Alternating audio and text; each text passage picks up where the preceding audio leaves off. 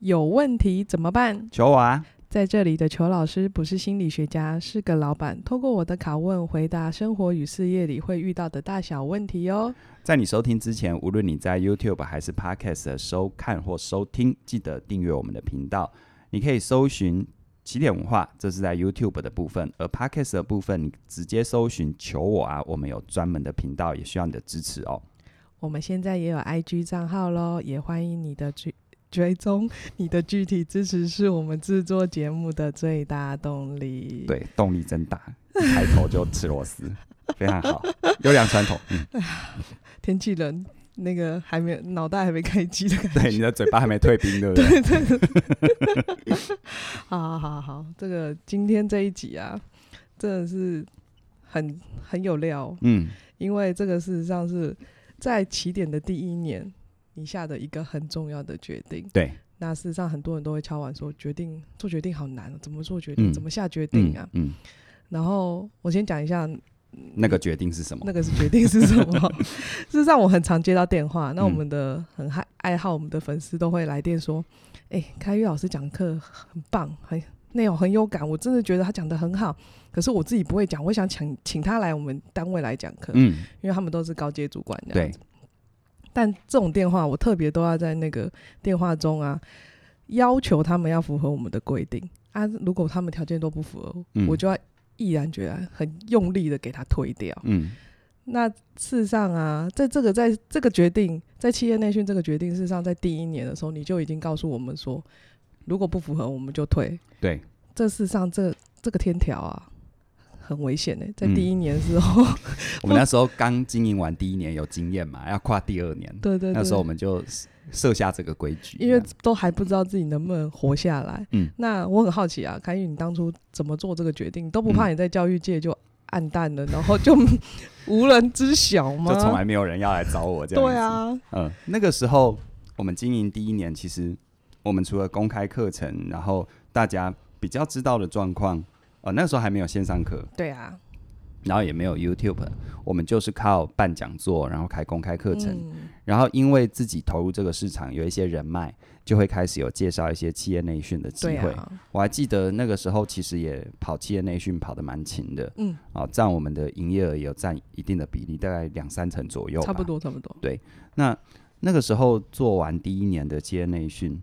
嗯，我待会会说我自己的感受嗯和我做这个决定的契机，但我还原到，如果你现在在听我们的。节目，如果你本身是个创业者，嗯或者是你也准备想要自谋生路，要走自己的路，我想哦，任何人刚开始创业，尤其是做知识产 业哦，有人要你就不错了，真的，对不对？你还有哪有挑客户的权利，对不对啊，人家对来你就是说好好好，他有什么要求都配合，对啊，因为一方面是你自己可以练习嘛，学经验嘛，但二方面人家还付你钱。对啊，好，所以我记得第一年，呃，到一般的公家机关、学校、团体，一个小时一千六的，一直到呃企业邀约的一个小时，大概是一千六的好几倍的，嗯哦，我都有接。可是我经过了第一年的这个经验之后哦，心里我觉得那个时候心里有一个很重要的想法，就是我开始问我自己，我到底要想要我最想要服务的是谁？嗯，因为做任何决定哦，我们都知道理论上叫做短中长的规划，对啊，但事实上你在刚开始创业，尤其是你还不确定你的价值的时候，哪有什么短中长，都是短短短短。短短短短短，对，就是今朝有酒今朝醉嘛。对啊我能活得过今天，明天的事明天再说。嗯，所以企业内训在那个时候第一年的确是，尤其是如果招生还不稳定，别人还不太认识你的时候，它是最快的。对 啊，因为你看，我们开公开班，我们从刚开始的讲座到招生，招生完之后，我们课程是不是要执行？对而且我们的课程都要执行好几个礼拜。对啊，然后一切定案之后，是不是才确定？嗯，但是企业内训这种东西叫做短打，打完收工，对啊，人家约了时间、地点确定了，费用确定了，是不是马上去讲，讲个两个小时、三个小时，钱直就接进来了耶，直接都拿钱，嗯直接钱就进来了。所以其实以那个时候来说，如果从短期的效益，尤其假设你的你的诉求、你的价格是一般大家能接受，而且你的诉求又是有一定的刚需，嗯比如说销售啊，比如说沟通啊，嗯，啊这种这种主题，其实的确就以短期效益来说，它是蛮快的。对。可是我那个时候也因为这样子，我我心里有一个感觉是，我问我自己哦，这件事情做一年可以，做两年呢，三年呢？如果时间轴拉得更长，我会不会开心？嗯你知道我们做的产业，我们不是制造业，制造业你不太需要去管机器生产开不开开不心，开心嗯对，机器没有开不开心的问题。我们做的是知识，我们做的是教育。教育的话，如果你身为一个传递者，你自己不开心，那你就会变成是一个，你你甚至于连老师都不是，你只是个匠嗯对啊，啊、你只是个，就像我们以前在传统学校教育里面，一本课本用三十年的那种、那种状态。但是吊诡的就在于，学校它还可以保障这种老师，但我们出来行走江湖，没有人会吃你这套哎、对，没有人会吃我这一套，所以我只是问我自己，他他是我有热忱的吗？我能嗯够长期经营吗？那长期经营的部分，我其实想到一个最核心的，就是我到底最想要服务的是谁？哦，你当初问的是你到底想服务的是谁？，对，你看，如果我们做企业内训，如或者是我这么重重新定位好了，如果以做企业内训为主的话，嗯，那你想想看，我服务的是谁？我服务的其实是不是台下坐的五十人、一百人吧？你服务的通常都是企业主跟人资，对，就是那个他发需求给我的人嘛，对啊，对不对？但是吊诡就吊诡在这里了，我服务的真的付我钱的，并不是台下的每一个人。嗯，那我又要满足付我钱的人需求，而付我钱的人有时候在企业内训的实务现场，他们其实不会出现的。对他们通常都在旁边走马看花，或者对是常常都说我不要出现比较好，对，那这里面有有有几个有几个状况哈，就是它会造成一种你在教学跟现场的回馈，因为你没有长在他们的企业里，你要能够知道他们开给你的需求跟你到现场感受到的，这中间的落差很大。嗯，你看我们做实公开班。我们有时候学生在还没进教室之前告诉我的需求，跟我实际操练课程都是同一个人哦，嗯，他都会有落差了。对啊，那更何况是我企业内训，是我到了他的企业，我现场才认识这一些人然后我在这之前所有的认知都是他们的老板或人资告诉我的，对，没错，然后这中间还掺杂着老板自己的自己的私想心象，啊，然后然后然后人资他的 KPI，对他的他的要求。对对，对那我说，其实这没有什么对错的问题，因为市场上就是很多老师他可以调和这些。嗯，我他觉真的得很享受这种，对，我觉得所谓的长期规划，哈，它不是不是说我今天说了，就是这是这事情能做或不能做。嗯因为对于有一些人，他就很喜欢去中间做沟通折冲，然后他可以左手这个啊满足，满满满足现场五十一百人，然后右手又能够让企业主跟人资感觉到很开心。我觉得那他做这件事情对他来说就是长期策略，嗯，对不对？啊他有快乐，对，那对我来说，我的血统不在那里，嗯而且我的我真的会开心的不在那里。我开心的是一个人，他无论任何原因，他走到我面前，然后无论我是个案教练还是上课，我真的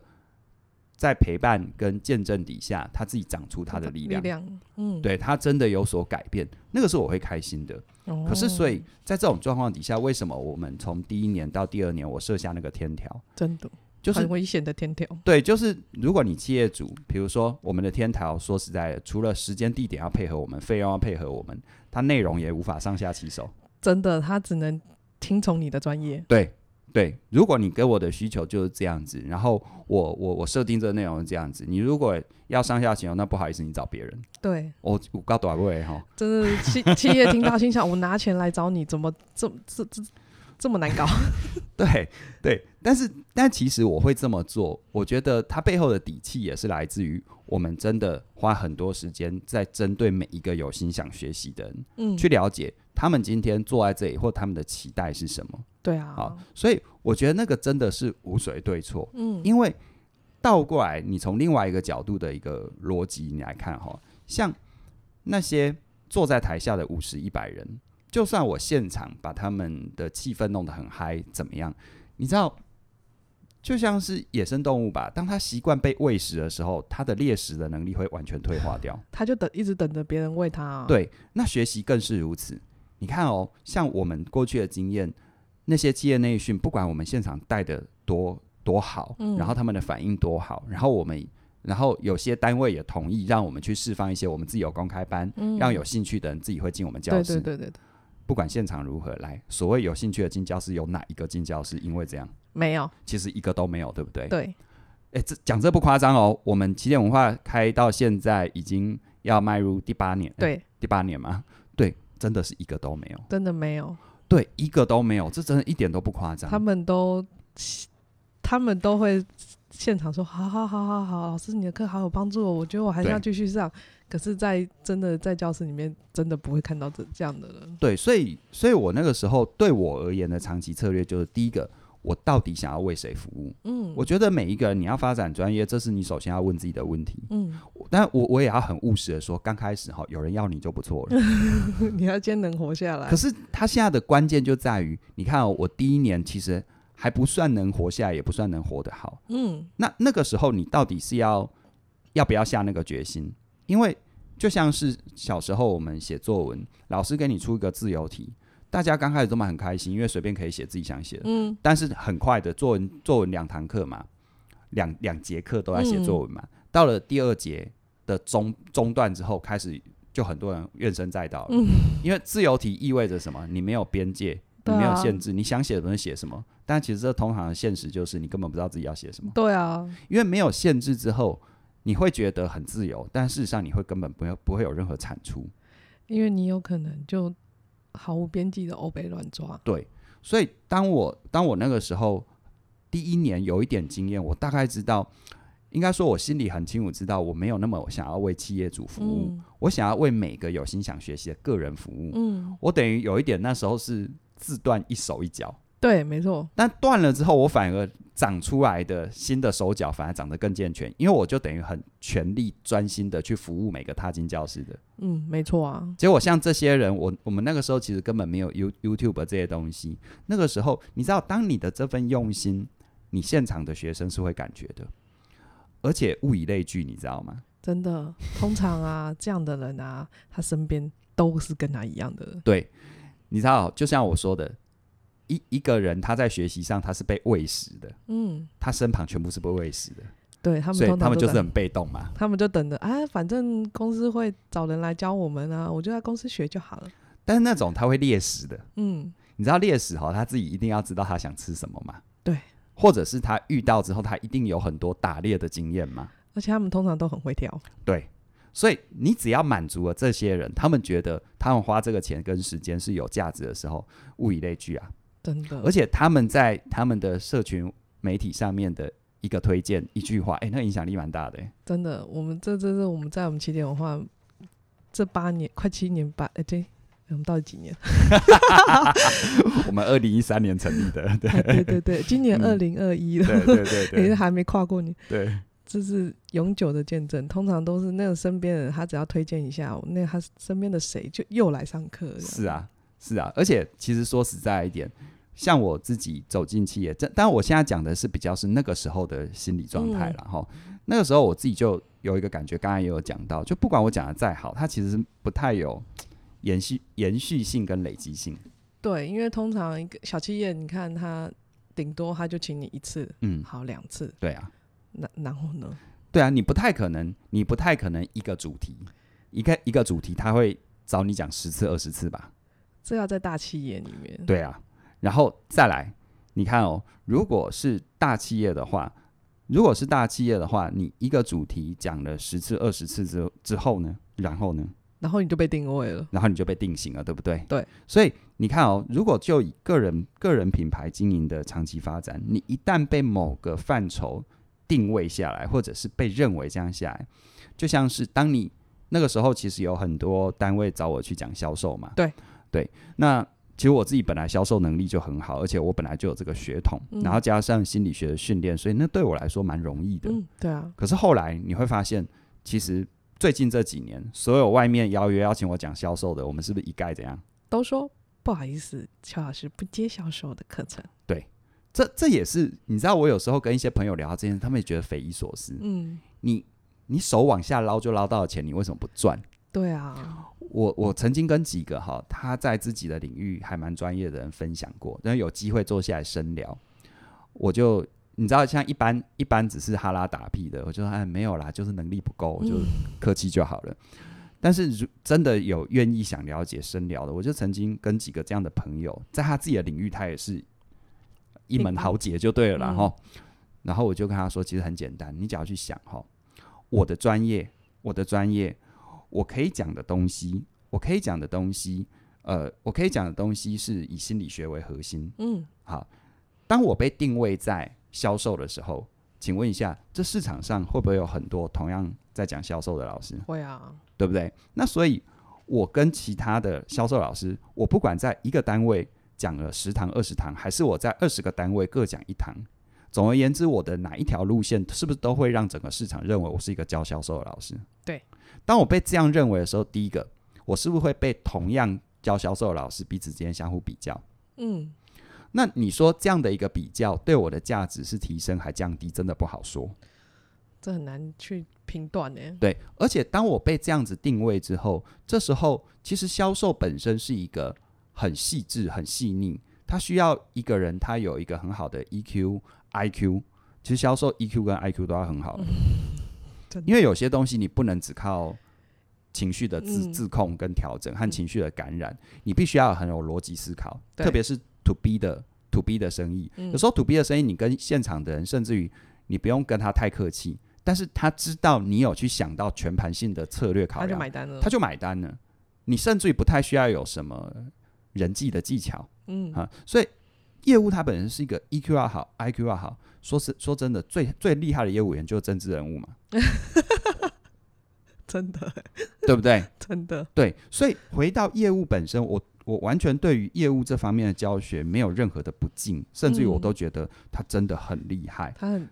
这也是一门很大很大的学问对啦，只是只是我要说的就是说，当你是这样思考，当我被市场这样定义的时候，这个时候其实我就等于除了教销售之外，就不能再教别的，嗯或者我教别的时候，大家会觉得那不是我，嗯，那我是不是等于作茧自缚？对啊，但如果回到我的专业，其实我可以讲的东西很多，很多很多，对，所以我觉得综合这样子一个考量，就是说，第一个，我到底是要朝我到底是要把重点画在我要经营好的是起点的品牌，还是今朝有酒今朝醉？我觉得长期主义还是要把品牌做好了。对，你看哦，其实当我们那个时候第一年做了这个决定，我们反而把所有的心力都放在公开课程，嗯，这时候其实那种他真的会主动学习的，他就不会只是报我们一门课，对啊，他一门课报了会报第二门、第三门、第四门。嗯我们后来推线上课程也，反正我们推什么就报什么就对了。对啊，对啊，对啊，对啊，然后这样的一个状况底下，好，回头来看，虽然我们的天条卡了这么死，呃，对我们天条卡了这么死，但有因为这样子，我们的邀约就少了吗？第一年看似有，第一年应该说从第一年跨到第二年，好看似好看像似有嘛也对不对营业额掉了对蛮大一块对的，蛮紧张的。对，几乎几乎几乎都没有了嘛，对不对？对对对，就有一很大的一块就是空掉，然后嗯我们就要开始很努力的想想怎么把这一块空空的补对回来，这对样子。对，可是后来后来其实后来的确啦，如果我们跟一般做教育训练的单位来说，外部的邀约我们。我我我猜我们的比例上跟其他人来说真的是少的，超级少，可是后来我们形成的，只要是有谈成愿意去配愿意配合我们天条，其实都是台湾的标杆企业啊。真的，这是一个很很妙的一个轮回。对，啊，你说台湾各个领域的标杆企业找我们去上课，那个资历甚至我都不用写，因为那个领域的标杆企业，他们之间负责的人，他们也会互通有无。对啊，那个资历不用写，你知道吗？因为我通记得常简历他们都没有在跟跟我要的，对，因为对很妙哦，标杆企业他反而不跟你要简历，对他们通常不要因的，为他们的负责人自己功课就做完了。对哦他们就知通道常都你的专业、你的对业界的声誉啊等等的嘛，嗯，对不对？就反而是那种比较比较非标杆企业的，哦我、跟你要好多，就是跟他老师，老师只有这样吗？这一点点吗？我说，哎，对，老师公公版就这样子。对，老师有没有去什么什么什么什么企业啊？去什么学校啊？什么什么？哎，不好意思，老师都没有写。我我说实在的一点啦，你学校啊、农会啊， 就是各个那种单位，你列列一堆，不要说什么啊这种单位你列一堆，那台湾标杆企业一家就够了啊、真的，这一家就够了嘛。而且像我自己到标杆企业授课的经验，其实通常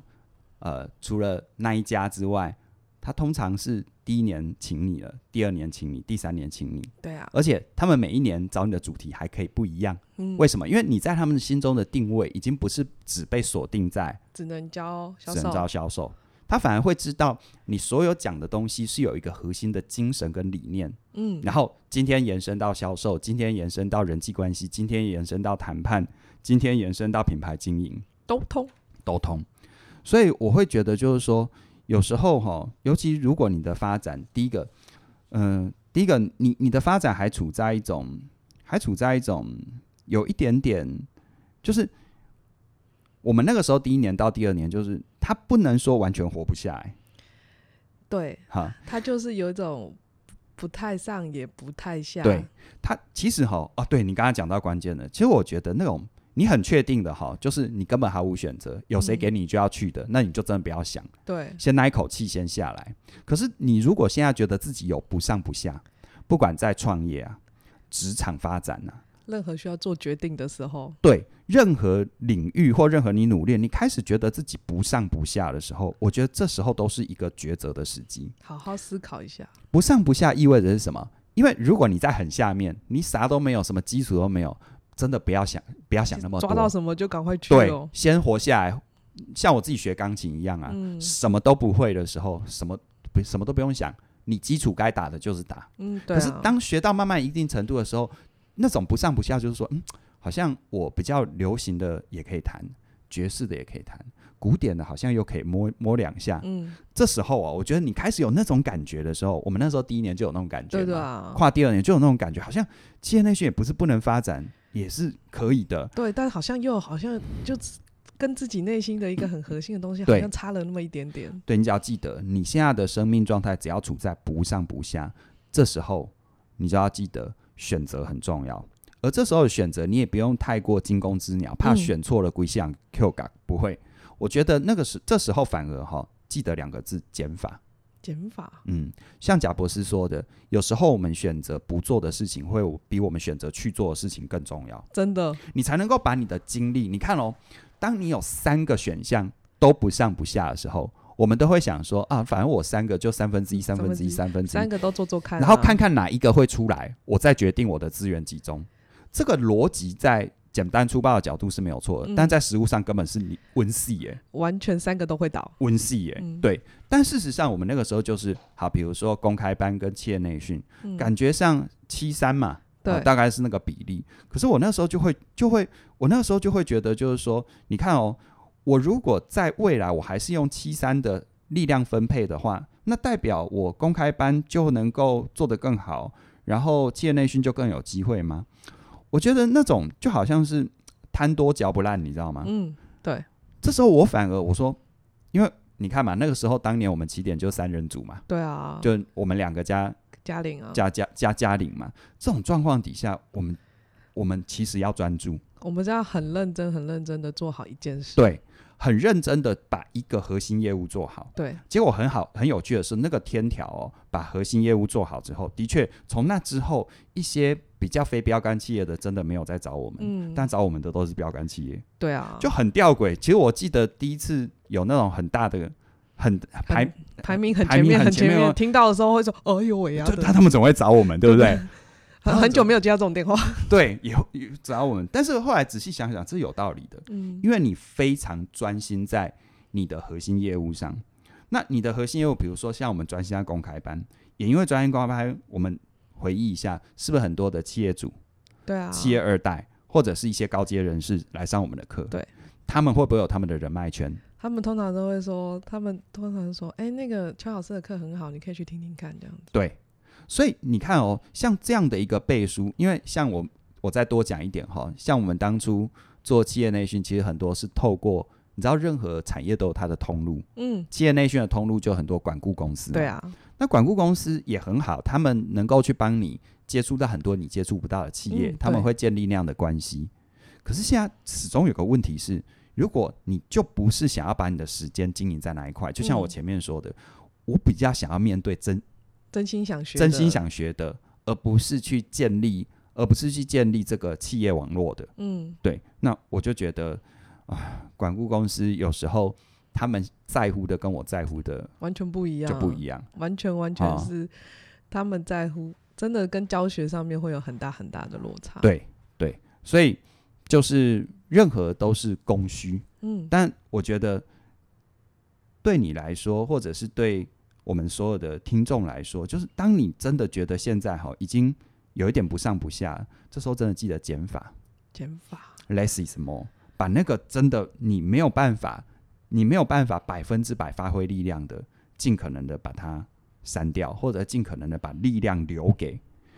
表面上这叫。帮自己设下限制，我们嗯天条是不是限制？对啊，但因为这份限制，我们是不是在第二年我们加倍专心做公开班？超用力，结果我们公到最后第二年的营业额超越第一年，把原本三成的企业内训的缺额补回来，我们还成长很多。对啊，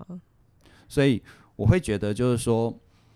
选择哦，选择从来就不是你知道，任何人讲选择哦，从事后角度来看，都好像是一副未卜先知，但在那当下，哪有人能未卜先知？对啊，真的当下真的就是对情情情这个不上不下，然后对啊，情绪真的乱七八糟，对就啊是啊这个好吗？那个好吗？对啊通常别人旁边的人再多说一点，有没有？嗯，哎、你那个那个谁啊，请我找你啊，接一下嘛，对啊然。后你就摇动了、对啊，对啊，所以当你自己当你自己心逃不了好点的啊时候，其实这世界任何风吹草动都会把你带到很奇怪的地方啊了。对你真的心桃啊俩好颠啊，知道自己真的要去哪里，嗯，把那个最重要的力量留给你最想要去的对方向。对，设下限制并不是阻碍自己的前进，而是让自己真的想去的地方更有利。用力的走到我们想去的方向，，对，这才是我们在做决定的时候。这时候你下决定的时候，你也可以更更有决心，嗯，然后你也就比较不会慌。我觉得不要慌了，心那个